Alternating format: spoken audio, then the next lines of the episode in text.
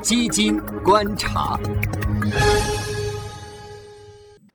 基金定投应该选择什么样的产品？要看哪些因素？是收益越平稳的越好吗？首先呢，定投因为它是通过分散投资的方式来降低你所承受的波动风险，所以呢，它本质上面是降低了你资金投资的风险，而风险跟收益其实是永远相对的。因此，在这种情况之下呢，定投它也会降低你的收益可能性，它的投资效率低嘛，所以定投一定要选什么？一定要选高波动、高风险、高成长的标的。就你不要用定投去选那种很安全的投资，那是没有意义的。有些人说拿定投去定投一个债券型基金，我觉得这就一点意义都没有，因为债券型基金相比股票，它本身长期来讲的话，它的收益曲线就是一个比较平滑的曲线，所以这种产品就一定是一次性投资。你如果再用定投，你只会把它可能的这一个收益降得更低。股票型的偏股型的基金，二十年的一个平均收益是百分之十六点五，债券型基金只有百分之七点二，你把七点二再去做一个减少，那是不是就不划算了？所以呢，一定不要选低风险的。所以定投一定要选高波动、高风险。高波动的好处是什么？因为高波动就意味着有在短时间之内买到很便宜的这个可能性。因为你反正是在正常的按时扣款嘛，刚好市场波动到一个非常低的点，你刚好扣款配合上了，那么你的成本就会降得更低。所以高波动、高风险、高成长，它整体来说还是要往上的。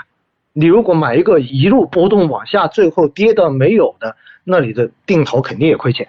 所以这就是从选择标的的一个基本的方向来讲，应该是这么来定义。那对于普通投资人来说，你要选的就是这样几种：第一，股票型基金，这绝对高风险的；第二，偏股混合型基金，因为它百分之六十以上都投股市，最多你再把什么，把这一种平衡型的混合基金把它放进来，灵活配置的。那么这个时候呢，你可能要看这个基金历史上面基金经理到底是配债多还是配股多。总之，一定要买买股票比较多的这样子的基金。来作为你的一个选择的对象就对了，而再对于最广大的投资人而言，我个人觉得选择股票的指数基金可能会更合适，沪深三百指数、创业板指数、科创五零指数，甚至还有人投中证一千指数，对吧？那指数基金跟普通的非指数的区别是什么呢？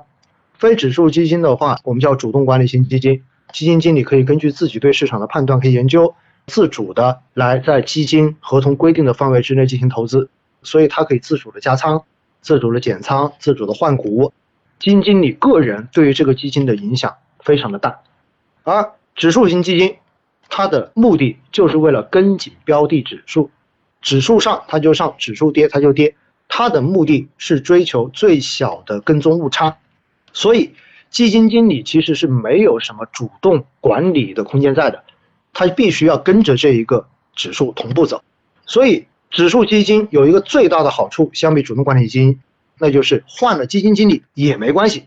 它仍然还是这个风格。而主动管理型基金只要换了基金经理，就等于换了一只产品。作为普通投资者呢，说实话，平时如果你不是很关注基金的信息，你也不去看这种定期报告的话，有可能换了基金经理几年了，你还以为是以前那个基金经理，你会发现这个风格可能都变掉了。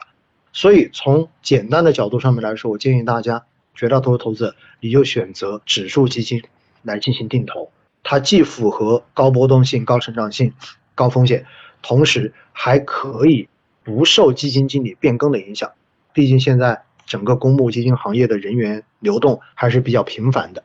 那当然，从这一个角度上面来讲，你会发现指数基金中间也会有波动更大的、波动更小的，比如说沪深三百。因为它本身的风格是一个大盘蓝筹指数，所以呢，它的波动相比创业板、相比科创五零就会要小。那这个时候，如果你自己对于大盘蓝筹、对于这种波动更小的，你可能不是那么感兴趣，那我建议你就选择，比如说创业板。创业板的前两大行业就是样本行业，一个是新能源，一个是医药，